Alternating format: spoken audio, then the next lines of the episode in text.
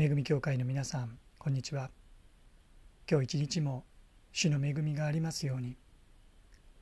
ヘブル人への手紙11章27節をお読みします。信仰によって彼は王の憤りを恐れることなくエジプトを立ち去りました。目に見えない方を見ているようにして忍び通したのです。彼モーセは王の憤りを恐れることなくエジプトを立ち去りました。これはいつのことを指しているのでしょうか。というのもここでモーセがエジプトを立ち去ったのはいわゆる出エジプトのことを指しているのか。それとも一旦エジプトを離れ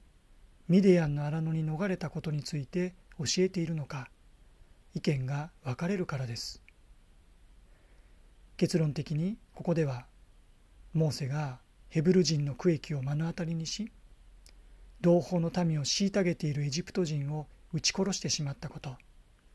けれども同胞のヘブル人からも受け入れられず行き場を失いミディアンの荒野に退いた時のことと理解します。出エジプト記2章15節にはモーセがエジプト人を撃ち殺したことを知ったファラオはモーセを殺そうと探し回ったとあります。前後してそこにはモーセ自身にも恐れがあったことが記されていますがこの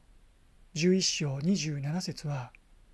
モーセはファラオの憤りを恐れることなく信仰を持ってエジプトを立ち去ったというのです。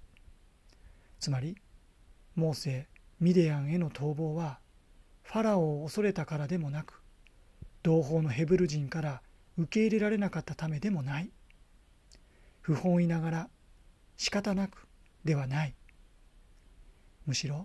信仰的決断であったというのがヘブル書の著者の視点です。モーセミディアンへの逃亡は実は勇気ある撤退でもあったのだと。確かに若気の至り勇み足自分の力で強引に。しかし結果はこうした側面は否定できません。モーセは相当に落胆したことでしょう。けれどもモーセはその結果を失意のうちに受け止めながらまだ時が熟していないことを悟り諦めではなく神に委ね神の時を待ち望みつつ信仰を持ってエジプトを後にした。モーセのこの決断もさらにミディアンの地での生活についても27節後半は目に見えない方を見ているようにして忍び通したのですと教えます。目に見えない方とは創造主なる神であり主キリストです。この目に見えない方主イエス・キリストを見ているようにして忍び通した。見ているようにして。まだホレブ山で主なるお方と決定的な出会いを果たす前であるにもかかわらずモーセのこのような主を見上げる信仰見ているように主をごく近くにもう肌身に感じながらどこにあっても主は共におられる。モーセの中にこのような信仰が養われていたことを感じさせます。モーセのミディアン逃亡はある意味モーセの挫折であり失敗。またそこから生じた結果でもありましょう。けれどもこのことをも信仰を持って受け止めなお神の時を待ち望みつつモーセは目に見えない方を見ているようにして忍び通したのでした